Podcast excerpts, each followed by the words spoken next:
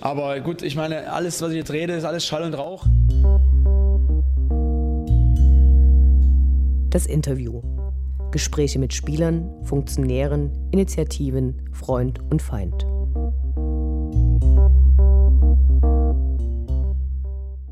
Wir sprechen heute mit Matze, dem Fotografen und Betreiber des Blogs Schwarz-Weiß Dynamo, der Schwarz-Weiß-Fotografien von Dynamo Dresden Street Art macht und auf seinem Blog veröffentlicht. Wir freuen uns, dass es geklappt hat und sagen Hallo.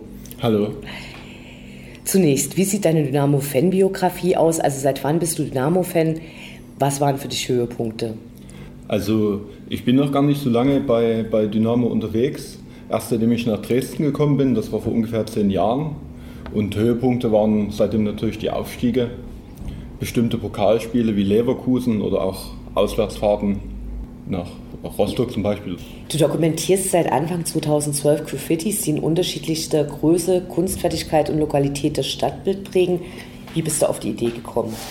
Die Idee kam mir, weil ich war immer Anhänger von, von Fotografie, also das war mein Hobby zur Jugendzeit. Dann hatte ich das lange Jahre ver, vernachlässigt oder gar nicht mehr fotografiert und erst vor kurzem, dann, also vor fünf Jahren, hatte ich angefangen zu fotografieren und dann kam mir irgendwie der Gedanke, doch das eine mit den anderen zu verbinden und dann, weil mich die Graffitis auch interessiert hatten oder fasziniert hatten, um daraus da so einen Blog zu gestalten.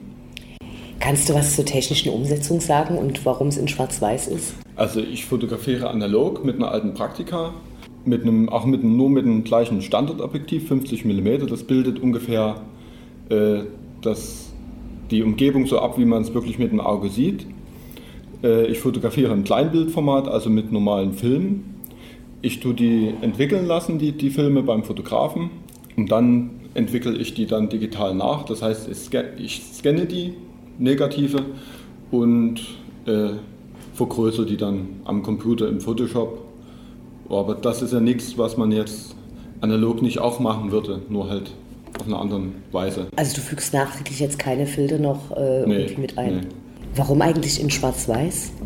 Ja, weil der Schriftzug bei mir nicht immer im Zentrum steht. Mir ist vor allem die Umgebung, der Kontext wichtig. Äh, und Schwarz-Weiß ist zudem eine Leidenschaft von mir.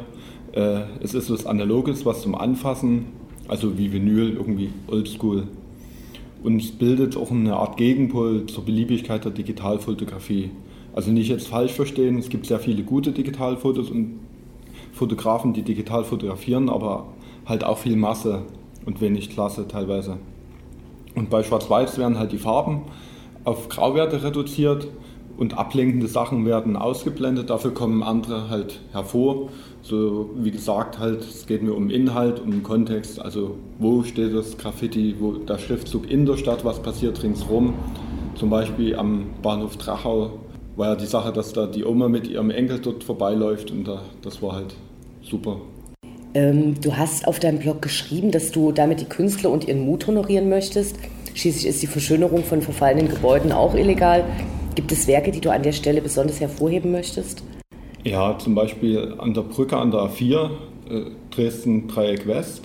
Wenn man statt einwärts links ist dieses beeindruckende, der beeindruckende Dynamo-Schriftzug oder am Bahnhof Drachau, das ist, sind schon schöne Sachen. Äh, zu nennen wären auch an der Semperoper am Elbufer oder am Steierstadion dieser Dynamo-Schriftzug. Bekommst du Hinweise zu neuen Bildern von Freunden oder passiert es nebenbei, dass du einfach durch die Stadt fährst und es entdeckst? Hm. Also Hinweise bekomme ich viele, meist von Freunden und Bekannten, aber auch über das Netz. Und darüber freue ich mich auch immer, wenn mich jemand anschreibt, also einfach bei mir melden. Und eine Zeit lang habe ich auch systematisch bin ich durch die Stadt gefahren mit dem Fahrrad und habe dann geguckt, wo gibt es neue Sachen und ja, so finde ich halt die Dinge. Gibt es Stadtteile, in denen gehäuft Hinweise zu Dynamo zu finden sind? Naja, eigentlich ist das ja komplett um die Stadt verteilt, würde ich jetzt sagen. Also du sagst, egal wo, man, man kann rausgehen mit offenen Augen, dann sieht man es auch. Ja, ja. Äh, sind die Fotografien dann eher spontan oder planst du die Aufnahmen? Also zum Beispiel, das zu einer bestimmten Tageszeit zu machen oder du findest ein Motiv und sagst, das will ich unbedingt bei Regen fotografieren oder ist es eher spontan? Also meistens sind die Fotos geplant, da ich die Kamera im Alltag nicht dabei habe, was eigentlich auch ein bisschen dumm ist von Hobbyfotografen. Ich fahre dann immer mit dem Fahrrad oder mit dem Auto los, um halt bestimmte Schriftzüge zu fotografieren. die ich mir rausgesucht habe. Dabei achte ich aber immer auf die Lichtverhältnisse. Also wo steht die Sonne, gibt es Wolken und gerade bei Schwarz-Weiß ist das äh, richtige Licht sehr wichtig. Da so einerseits der, der Schriftzug gut drüber kommt und andererseits auch Himmel und Wolken gut abgebildet werden. Also zum Beispiel muss der Himmel immer schön grau werden, dunkel und die Wolken müssen sich davor gut abzeichnen. Äh, das, das wäre dann für mich der Idealzustand. Hast du auch in deinem Berufsleben mit Fotografie zu tun? Äh, eher selten, eigentlich fast gar nicht.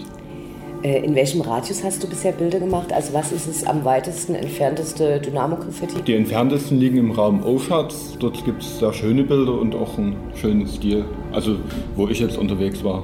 Kannst du innerhalb der vielfältigen Schriftzüge im Stadtbild Trends ablesen? Ja, das ist eine schwierige Frage. Klar, die Zufahrtswege nach Dresden über Autobahn und Bahnstrecke, das ist schon klar und sicherlich auch bewusst gewählt und sicherlich auch ein Hinweis an den einen oder anderen anreisenden Gästefan. Äh, und ich habe aber den Eindruck, dass große Sachen, bis auf wenige Ausnahmen, nicht so im Zentrum sind, bis auf der Bahn, an der Bahnlinie und am Elbufer. Die sind eher außerhalb. Lässt sich ein Trend beachten, dass durch die zunehmende Sanierung der Stadt und die Kriminalisierung des Sprühens und Taggens weniger neue Schriftzüge entstehen? Äh, das ist ebenso eine schwierige Frage. Einerseits, ich habe dazu keine statistischen Erhebungen gemacht, äh, würde dies aber auch nicht unbedingt unterschreiben das Sprühen als, als kriminalisierte Kunst, ist, ja, ist, ist die, dem ist ja die zunehmende Sanierung auch egal. Andererseits kann ich nichts dazu sagen, ob sich, das auf die, ob sich die Verfolgung sozusagen verändert hat, beziehungsweise ob der Fahndungsdruck größer ist und dadurch das Sprühen schwieriger wird. Also ich bin da vielleicht auch der falsche Ansprechpartner. Aber ich denke, dass die Stadt allen gehört und nicht nur den Hausbesitzern und Immobilienleuten. Und die Menschen haben halt immer schon ihre Umwelt, ihre Umgebung künstlerisch verschönert. Und insofern halte ich das Graffiti für eine äh, direkte, unmittelbare Kunstform, die quasi demokratisch ist, da jeder, der durch die Stadt geht, sie konsumieren kann, ohne dabei eine Galerie zu müssen oder dafür bezahlen zu müssen. Also siehst du Graffiti auch als Gegenbewegung zur kommerziellen Ausschlachtung des Fan-Daseins? Ja, unbedingt es ist ja etwas, was ausschließlich von dem Fan selbst kommt und nicht durch einen Verein und dessen Vermarktung vorgegeben ist. Dies hängt freilich auch mit der Illegalität zusammen. Äh, und es zeigt sich dabei einfach das hohe, auch ein hohes kreatives Potenzial der Dynamo-Fanszene. Aber auch natürlich den Mut der Künstler. Schließlich nehmen die ja auch empfindliche Strafen in Kauf. Insofern ist es für mich ein integraler Bestandteil der Fußballkultur, die ja unangepasst und unbequem bleiben sollte. Gibt es Bilder, die du äh, Leuten besonders ans Herz legen würdest, wenn sie in Dresden sind und äh, sagen, heute will ich mal was Spezielles sehen? Also was mir gefällt, sind die Sachen am Bahnhof Drachau. Das äh, liegt vor allem auch daran, dass ich da eine, mal eine schöne Fototour hatte, aber es sind auch schöne Sachen dort, gerade die, diese, diese, dieser längliche Schriftzug mit Silhouette. Das an der A4 hatte ich ja schon genannt, am Steierstadion gibt es an so einer Wand ein schönes, äh, einen schönen Dynamo-Schriftzug. Oder man sollte sich einfach mal in der S-Bahn Richtung Meißen oder Richtung äh, Sächsische Schweiz setzen. Da gibt es auch einiges zu sehen. Gibt es eine Übersichtskarte, wo die auf dem Blog versammelten Graffiti zu finden sind? Das gibt es nicht, also jedenfalls nicht von mir. Ich hatte das mal am Anfang geplant, aber dann auch aus Zeitgründen gelassen. Aber mir geht es ja auch mehr ums Fotografieren und ums Festhalten der, der Sachen.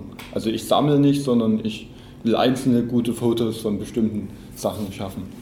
Ähm, nächstes Jahr gibt es deinen Blog fünf Jahre. Willst du das Jubiläum feiern? Äh, auf was können wir uns freuen? Also ich denke schon, aber äh, richtige Gedanken dazu habe ich mir noch nicht gemacht. Aber man wird es schon erfahren, wenn es dann soweit ist. Äh, bekommst du Rückmeldungen zu deinem Blog? Wie sieht, äh, und wie sehen die aus? Also entweder mündlich durch Freunde oder Bekannte oder andere Fans. Das sieht meistens sehr positiv aus oder teilweise werde ich auch angeschrieben und kriege Lob. Das freut mich dann natürlich auch.